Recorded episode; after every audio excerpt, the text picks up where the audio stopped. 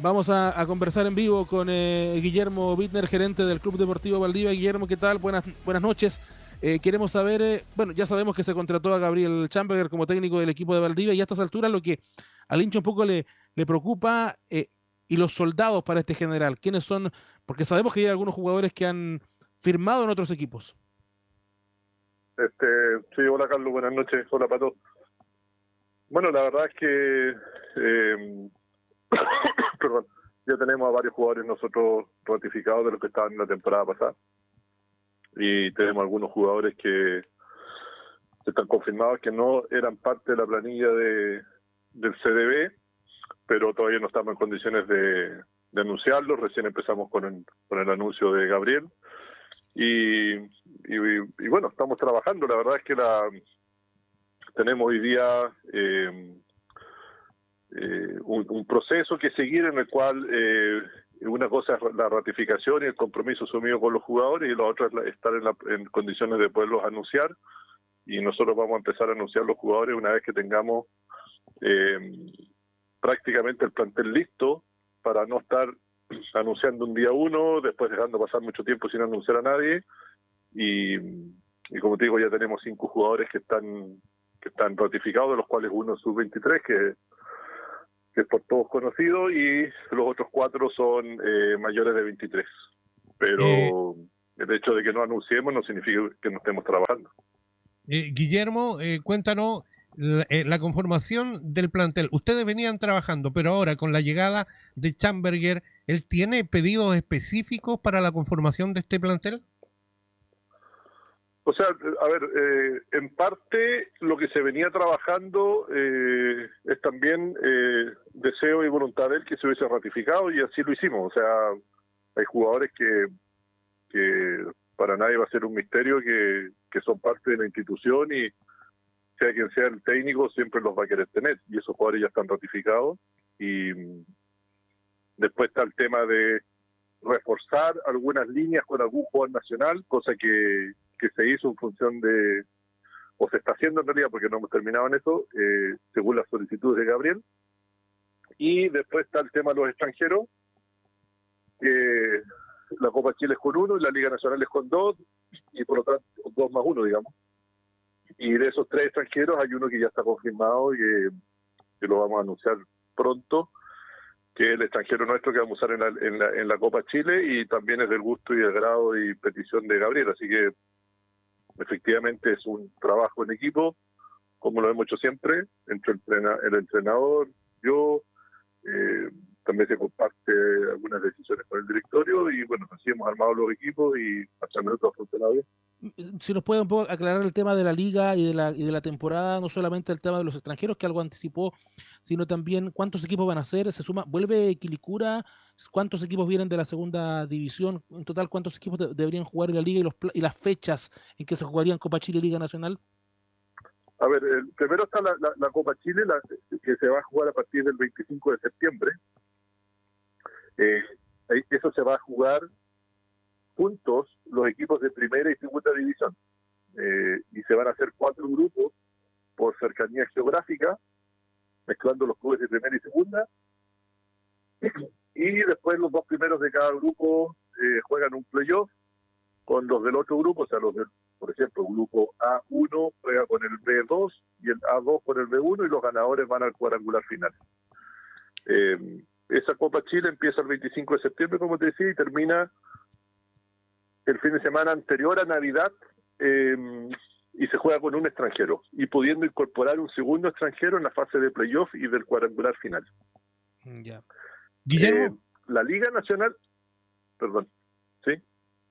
Dele nomás, después le pregunto.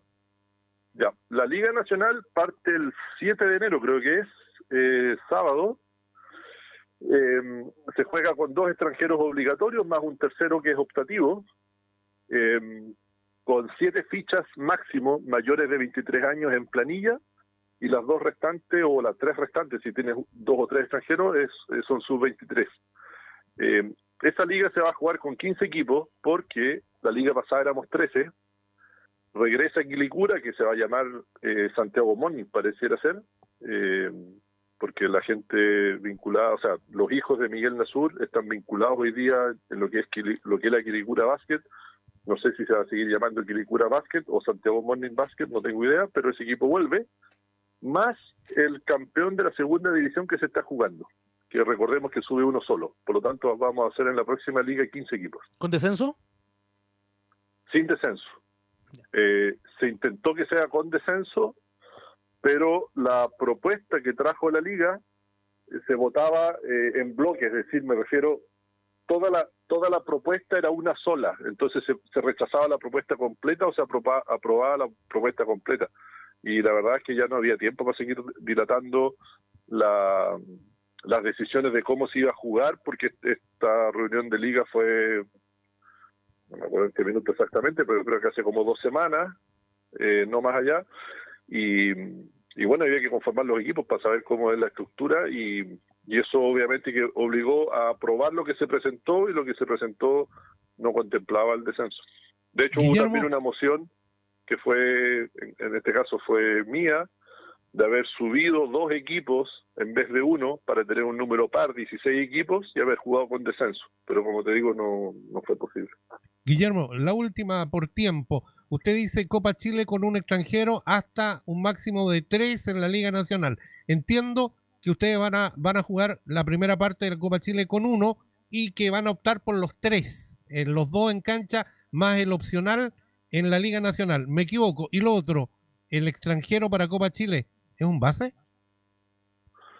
A ver, lo, primero no está resuelto. Eh, tener, tener dos extranjeros en Liga Nacional es obligatorio, o sea, eso hay que tenerlo sí o sí pero el tercero no, no, no está resuelto que nosotros vayamos a tener tres extranjeros porque va a depender de cómo terminemos de conformar el equipo de nacionales. Eh, y de eso vamos a, de eso va a depender, como te digo, la decisión de tener o no el tercer extranjero. Si tú me preguntas a priori, eh, yo creo que lo más probable es que vayamos a tener los tres extranjeros. Y el extranjero de la Liga Nacional no me acuerdo bien, eh, si es que era el base, me dijiste una cosa así. ¿El de la Copa Chile? ¿Parten con un base extranjero? Eh, es muy probable que sí. Eh, puede ser. La, última, la última, Guillermo, porque estamos pasadísimos, pero hoy día salió un, un, reportaje en, en, CIPER que tiene que ver con las casas de apuestas y el fútbol. La Liga Nacional fue auspiciada en, en, sus playoffs por una casa de apuestas y también la Liga figura en un montón de casas de apuestas para poder eh, jugar la Liga. ¿Lo miran, le ponen atención a eso? ¿Les preocupa lo que, lo que pueda salir de, todo esto?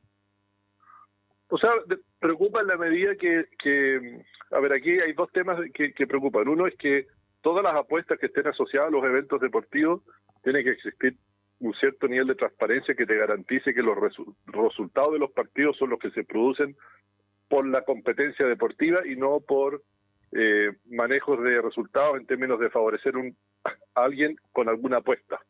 Eso primera cosa. Yo creo que el básquetbol está, supongo, limpio de eso, pero obviamente no puedo poner la mano al fuego por nadie, pero espero que así sea. Y lo segundo es que eh, querámoslo o no, o querámoslo o no, eh, cualquier empresa que o, rubro que, esté dispuesto a invertir en deporte es, bienvenido. Obviamente, a ver, estamos hablando de situaciones legales, obviamente, no, no, no pensemos en que una empresa dedicada al narcotráfico está bien que, que esté auspiciando el básquetbol. Pero empresas legales, eh, legalmente establecidas que funcionan según normas y reglamentos estrictos, eh, yo no veo problema que estén asociadas al deporte. Hoy día hay una corriente bastante fuerte en el Parlamento chileno que quiere prohibir las empresas vinculadas a las apuestas deportivas como financiamiento al fútbol y creo yo que después por extensión seguramente a todos los restos de los deportes. Eh, bueno, habrá que ver qué es lo que pasa con eso, pero yo no tengo problema. Le queremos agradecer, Guillermo Binder, por estos minutos. Nos pasamos un poquito porque nos pareció interesante conocer novedades de, del CDB y la Liga Nacional. Muchas gracias, buenas noches. Sí, Carlos, lo único que, quiero transmitir es que eh, no porque no estemos anunciando, no estamos trabajando, por un lado. Y segundo, eh, lamento de no darles nombres, que es lo que a ustedes les gustaría eh, poder recibir hoy día, pero todavía no estamos en condiciones de hacerlo, no porque estén las personas confirmadas, sino que porque queremos, como te dije hace un rato, respetar nuestros tiempos y largarlos todos más o menos seguidos. Ese es el tema. Muchas gracias. Listo, chao.